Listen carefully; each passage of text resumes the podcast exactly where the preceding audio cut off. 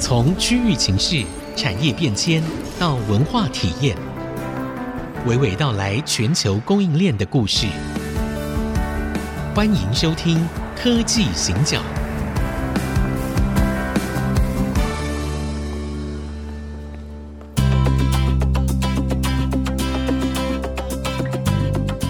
这里是 IC 之音主客广播 FM 九七点五，欢迎收听科技行讲，我是 D 七 Time 黄金勇，大家好。我是人工智慧科技基金会执行长温怡玲。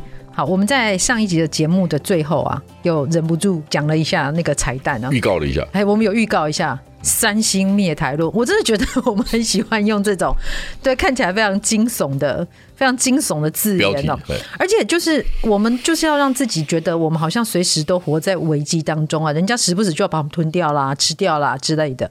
好，所以三星啊，他们到底为什么要灭台啦？嗯然后为什么报纸有写啊？哈，他就写说他就是秘密的来台嘛，然后秘密来台之后密会了一些人啊，好，就是我们知道吧，红海啊，好这些大的厂商，对，所以呢是这样的，我们今天邀请到当事人，好， 也有在现场的黄金勇社长来，社长跟我分享一下他们到底是怎么了？其实我不是当事人，我是主人，哎， 什么意思什？么意思呢？其实啊，啊，三星的新任的董事长孙英权到台湾来，他对一月初的时候来，然后他 before 他来之前，他 send 了一个 short message 给我，呀，问我说：“哎，卡里有没有空哦，见所个以你们面原本就认识？”吗呃，呃认识很多年了。嗯？OK 他以前是 Oak Technology 的 CEO， OK OK，你知道 Oak 是台湾人创办的，哎，不晓得哎，张大哈化 OK 好。 ，David 张，啊真好的，你的青春我们果然跟不上 哈。差很远了。 然后呢，哎，我在他当 Oct Technology CEO E 的时候认识他的，他大概已经二十年了。是好，哎，你知道吗？我那时候跟他聊天啊，我跟他说，我说杨，他的杨总，嗯，好杨松 OK 然后我说，哎，你知道吗？我现在办公室的设计是当年跟你办公室设计有关的。他说，他都看看我，嗯喂，我说他的那个旁边有一个小的会议室，是他专属的会议室， OK 但是他可以锁起来。嗯哼就是别人也可以用。如果真的办公室不够，可以会议室不够的时候，可以可以用呢啊对。我觉得这个方法很好，所以有一个旋转门。我的办公室也有啊一个是是旋转是，门，我知道我知道，好对对对，好，所以这个大概是从他那边学来的哈。嗯哼我就跟他讲这个事情，他说啊你还记得啊？我说记得记得。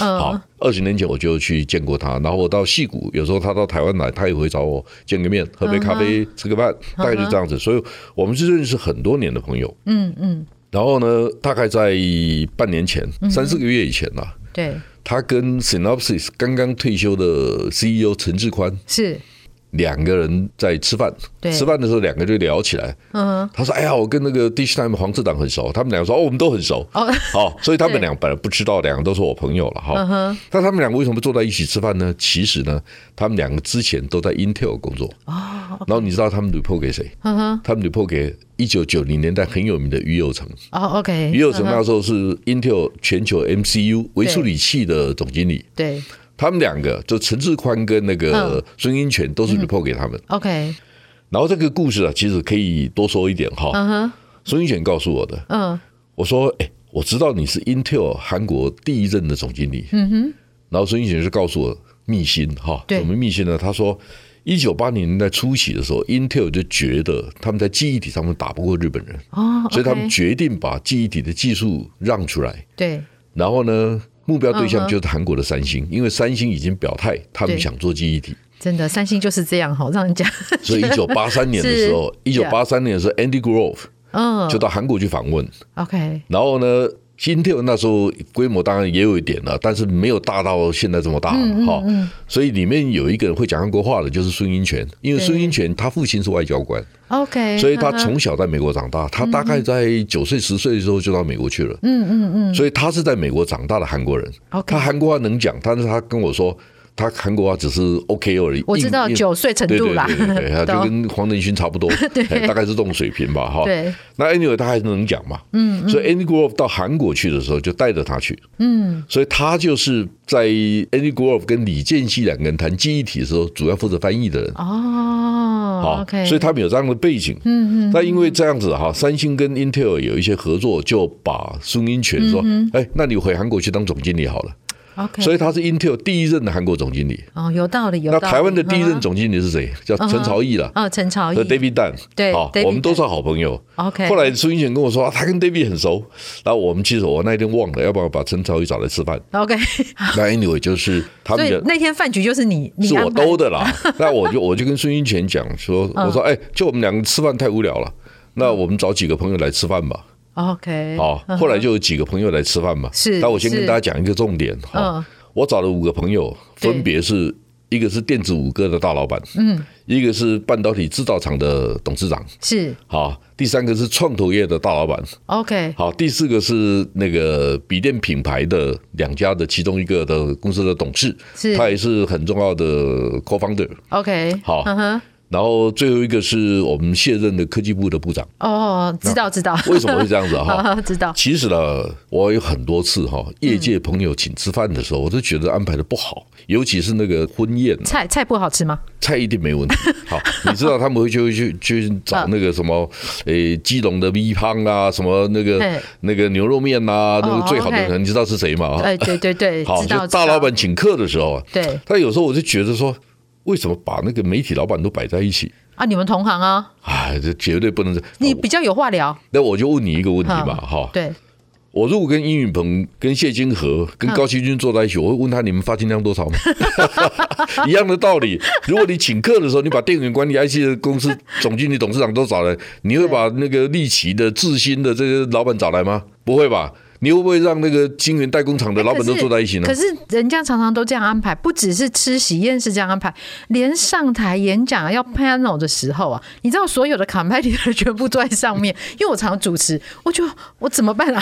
一定我好是难啊错。开嘛。是啊，对，是啊你要把上下游的人，那大家可以交换意见，然后对分享心得嘛。对对对所以饭局一定要这样安排啊！你你怎么会把所有同样的人坐在一起呢？啊，就想说这样比较好聊好啊。， 所以还是量产的观念嘛，规模很容易标准 化嘛，对呀、啊，对呀、啊，所以很多公关是这样啊，安排啦。真的好。所以我们现在，如果我们的听友里面有那个公关朋友的话，请听好这件事情。我觉得这件事情真的很重要，因为其实这个对于我们来说很 suffer 啊。你把我们都排在一起，然后你叫我们聊什么，而且那个聊就真的很场面，那他一定没有办法有帮哎对助，那天晚上吃饭的时候，我们对其实聊得很开心啦。啊、啊，因为你没有把那个一样的对人啊排，在因一为起， 就是问很多问题嘛。那嗯其中一个问题就是说，哎，样嗯，现在台湾这几个大老板都在哈。嗯你是三星的策略长，他是 CSO， ，OK，呵呵，他其实是担任 CSO 应该有六七年，他 OK 刚刚卸任 CSO 卸任半年而已。 ，OK，好呵呵，然后我就问他说：“你担任 CSO 六七年了，过嗯去六七年都是你嘛？哈、嗯嗯。他说：“你可不可以跟我们说一下台湾有一个说法？嗯，三星有灭台计划有 吗？”好，然后不是三星他真的有，他怎么要告诉你了、啊没有，善问者如撞钟，扣自己大者大名。 o k 好，我很会问的哈。哦好好好，我就问他，我说：“你可不可以告诉我？”嗯，他就告诉我说，我们这个两千亿美金的公司，嗯，如果整个公司的运作不是以能够带动公司健康稳定成长的领域，嗯，我们为什么要花心思去想这些问题呢？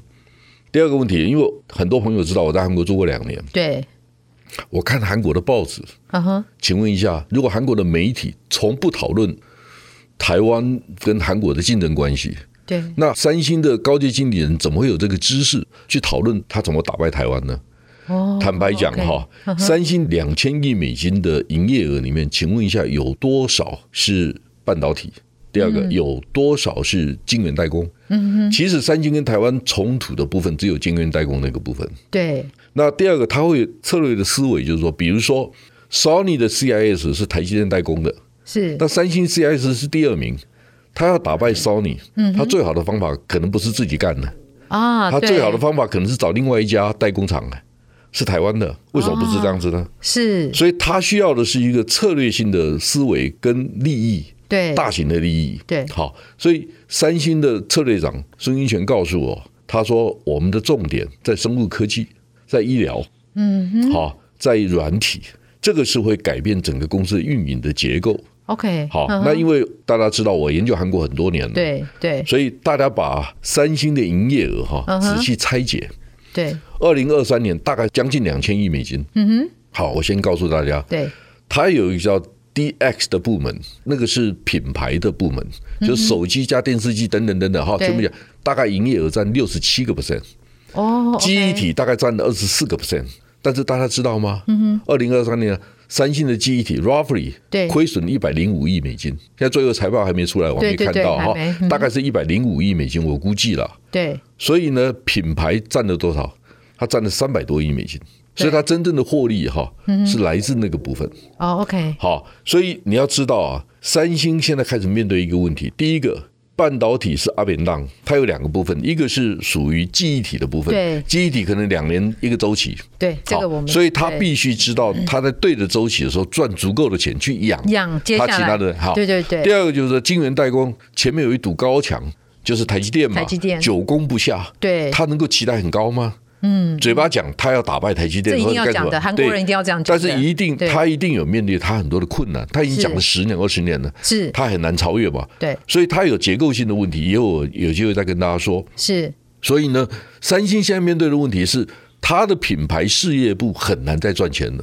嗯大家知道哈，三星最好的时候，手机一年大概可以卖到三亿三千万只，是呃，去年的二零二三年大概会降到两亿六千多万只。哦，差很多，所以啊呃，差你非开始常要想多象啊，第二个是问题是说，三星也要代工啊，对因为它可能传统的，比如说比较属于中低阶的手机，嗯它要自己做吗？自己做它没有利益啊，他放出来嘛，对，对，第三个就是说数位看板呐、对工业电脑啊，三星是会自己做吗？两千亿美金的公司自己做这些事情吗？嗯，他又不是做量产的。对我告诉各位，一九九三年，三星有一个 New Management 的计划，是，就是李健熙接手以后，对他认为说三星不可能再用量产制造来创造它的竞争力。嗯，所以三星 move 到第一个品牌，第二个技术领先，第三个规模、成本效益，是它通通都要有。所以 Michael Porter 也研究过三星。对，他说，全世界只有三星同时兼顾三个优点。但是现在又来到了一个非常重要的 Yes 转类点那他们会怎么转？我真的觉得你们那天那个饭局真的是 太精彩了。好，我们先休息一下，待会儿再回来。怎么样？三星在这个策略的转类点当中找到它未来的路？我们休息一下。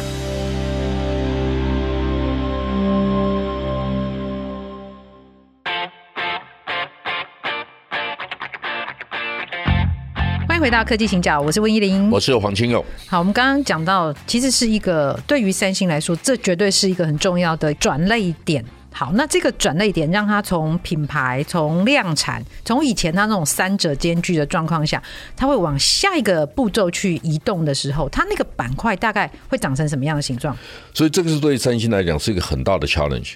？OK，好，因为一九九三年到现在正好三十年，对，这三十年来哈，李健熙的所谓新经营政策，就是我刚才讲的技术领先，嗯哼，品牌领先，对，规模效率对，它同时兼具的，对不对？但是它有结构性的问题。我刚才讲就是说，它运气也不错，哦，嗯从那个呃手机、电视机，它都有很好的每一波品牌都有跟，它都有跟上上，，对，都有比跟上。如说二零零六年以后，它打败了 Sony，所有的是电视机它已经第一名了。对各位知道 LED backlight 是韩国三星定义的，对，不是 Sony。是是好，是，所以以波尔多系列很多的电视机，对它都赚了很多钱对，面板也赚了很多钱对。第二个是手机，大家知道 iPhone 是二零零七年出现的，嗯二零一零年以后，三星的手机就变成全世界第一了。对它在 Android base 的手机市场，它是第一名，嗯，它规模比 Apple 还要大。是，好，它赚的没有 Apple 多，但是对它也是仅次于 Apple 最赚钱的手机厂。对，好，所以它品牌也赚到很多钱。好，但现在问题来了，我告诉各位哈，大家知道全世界电视机五十五寸以上的电视机的市场，三星的市占率是超过一半的， ，Yeah，但问题。三星的消费电子可能占整个营业额百分之十五到二十，但是获利只有三四个 percent，什么意思呢？消费电子赚不到钱，成熟市场嘛，对对就是说，露露，假设你家里买的是三星电视机，三星的目标策略是什么？是告诉你，你家里最亮眼的东西就是我的。 ，Yeah，对它是品牌的概念，是品牌定位。它面板不一定要赚钱，它的电视机不一定要赚钱，它希望背后的 LED、呃 OLED、MOLED，对 AMOLED 或者是很多显示的技术能够赚钱，嗯对然后透过这个来支持它的手机新事业的发没展错。好，这几个策略我刚才讲，品牌的价值、对领先技术的价值领先技术、规模的价值，它都具嗯备了。嗯嗯，好，所以它跑得很快。中国大陆成本变高的时候，它它是最早跑的。二零一零年就开始整个大举迁移到那个越南，对，所以我知道越南有河内有两个一点二亿只产能的手机厂，其实是在越南，它是最早搬走嗯的，OK 像惠州的就搬走了哈对，几个地方就搬走了。但三星也有很大的压力，它也必须面对中国崛起的问题，一样的，对，对一样，的，大家都有同样的问题对哈。所以呢，我现在的问题就是说。过去三十年最成功的胜利方程式，嗯，在二零二四年以后将会面对很大的挑战。对我们刚才讲哈，就是说，三星下一个阶段如果还要创造国际级的竞争力，嗯，它只能从软体、生物医药，还有呢低轨道卫星这种最先进的技术去思考它的价值，因为否则太小，对，你不可能再去做笔电吧？是是，好，因是为它赚不到钱。对对不对？电视机呢，我刚才讲，消费电子只占三四个 percent 的获利，嗯哼，那你做这个东西对整个集团帮助不大嘛？对所以你必须去思考更大的价值。好，那问题来了，嗯哼，大家知道啊，低轨道卫星、软体，嗯，那个叫霸权，是，就是谁拥有游戏规则，谁会是赢家。对三星想挑战韩国人，一直我觉得这一点是我们必须给他一定的尊敬。对为什么？大家呃也很多媒体在谈啊，今年台湾的人均所得会超过韩国。对好，那真的吗？好，我的问题就是说，我们的国家格局让别人想象的认为说韩国不如我们吗？坦白讲哈，嗯，露露，如果你最近有机会到韩国去的话，是请你认真看一下，对从仁川机场到韩国首尔市中心，嗯哼，所有的街道它的布局看板，每一个都是国际标准。是，第二个，您知道吗？前两天听我们的研究中心帮我做报告，对做什么 UAM，就是无人机的飞行机动车。对我就告诉我的研究员，我说两年前韩国就已经宣布了，二零二五年他们会从汝矣岛提供实验性的服务，对一直到仁川机场。是，因为我的研究员告诉我，他说飞行机动车定义三个距离：一百、两百跟三百。嗯哼，高空三百到六百公尺。对好，那我们开始想象一下，这个是适合台湾还是不适合台湾？我的问题就是说，它是属于中短程的飞行距离比较有效，对所以大的国家不见得有优势哦，啊是，它是都会区的。对好，那我的想象就是说，桃园机场对或者到新竹，对新竹科学园区会塞车嘛？嗯，好，或者新竹园区飞到日月潭、合欢山呢？因为台湾很适合啊。为什么台中到花莲很难走啊？你如果开车的话，你累死了啊。绕一大圈，我有一次陪我韩国以前的教授对从花莲坐那个那那时候横贯公路嘛，是坐到台中，好像坐了十个小时还是几个小时。 我那个韩国教授跟我说：“哎呀，我今天才知道台湾原来这么大有。人在 好，他我们要知道我们有我们的先天的先，但是是但是我跟你讲，UAM 很可能就适合我们这种短型飞程的。嗯嗯嗯。好，我们开始对来想象一下。对但我们台湾没有人讨论这个事情哦。第二个问题是，韩国的短程飞行的，嗯，飞行计程车是谁在经营？是电信公司在经营。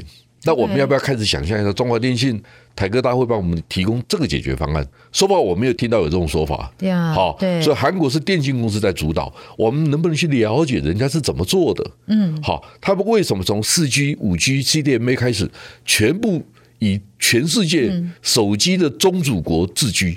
我我其实现在觉得他们比较厉害的是，他们跟台湾很不一样。其实我们是在整个这三十年错过了很多坡嘛，对好，但是他们没有错过，他们基本上完全在他们本来有的优势上面，他们是一波一波跟我上来。们如果能够学习，或者是在某一些部分超越韩国的应用的层次的话是，我们的所得会不会更高？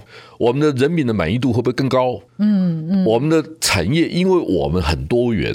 所以，我们科学园区里面哈，能够提供很多种不同解决方案的电子产品，非常非常的多。IC 设计公司有非常多的机会，但是我们很少是因为国内市场的需求而创造出来的。好，我现在的问题就是说，我跟 ARM 的总经理曾志光我跟 Synopsys 的那个亚太总裁李明哲，我们谈到很多事情，有时候他们跟我聊一聊，聊一聊就跟我说，哦，未来是应用驱动的新时代，呀是是那大家都绝对同意是嘛？对这大家都同意 Edge computing 边缘运算对都是好。那联发科也说，哎，我们的 AI 的 solution 会怎么样怎么是样？他必须都落是实边在缘运算场，，他要到场景里面去，而且对，边缘运算可能是台湾的优点。呀是好，那我的问题是说，我们完全没有实验场域，我们没有这个观念。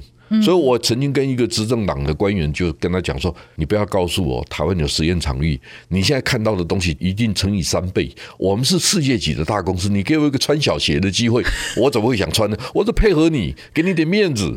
是 我说我说厂商是这样子的，厂商是不想违背你们，不想对跟你讲不想难听得罪话你，对对不对？好，那我的问题是说，我现在讲良心话，讲真心话，你们会喜欢 我吗？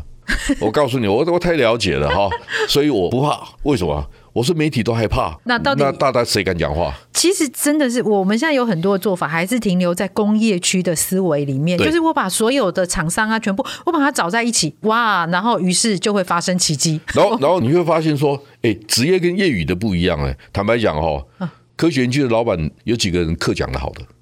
好，我这样讲很不礼貌哈、哎，对，真的， 但是坦白讲，就是说你们的专业是做半导体，你们的专业是做电子产品， 是你们把自己的经营策略讲清楚，你的工作就结束了。没错所以对表达意见这一件事情，你们并不是职业选手。对，我是，我每天必须讲话，嗯我每天必须主持节目，我每天必须写文章，是那是我的工作。对，第二个，我有时候常常跟朋友讲，我说我跟你们不一样哎、我因为我当老板很多年了，所以我听课也好，讲课也好，我通常是主客或主人，是这个机会很高。那你当主客的时候，你能够闪神吗？不能， 就礼貌你不可以闪对神不，可以就闪礼貌上你也必须很专注，对所以我都会很认真听别人讲什么。哎，你讲的东西对我学习上面有什么帮助？对嗯所以这是我的职业。你们可以闪神，因为你在听课的时候你不是主人，我是主人，所以我跟大家不太一样。嗯，好，所以露露，你现在知道我为什么不打高尔 夫球了？哎，对，因为每次打高尔夫球都被问四五个小 时，我那么累干什么？好，我打高尔夫球的时候我们是去玩的，对就我变成去工作，我才不要去，我俩就放弃不打高尔夫球了。对，没有，我们这一集很有趣哦。前面在讲三星，啊然后讲的非常的严肃，我们知道这是国安的问题，但是忽然在最后的时候话锋一转，讲到打高尔夫球。实际上我也不打高尔夫球，我的原因更简单，因为我觉得你要运动就运动，要散步就散步哈， 然后你要聊天就聊天，为什么把所有的事情要混在一起讲？对对对我喜欢专注的做好一件事。OK，好， 所以我们其实三星灭台论这个事情，我们从策略面来看啊，然后从整个产业的这种变动版图上面的一个大的位移来看，实际上有的时候还正是我们自己想太多了，脑补了太多了。好，所以非常谢谢那个社长今天跟我们的分享，谢谢大家，节目到这谢边告谢，一个段落。拜拜。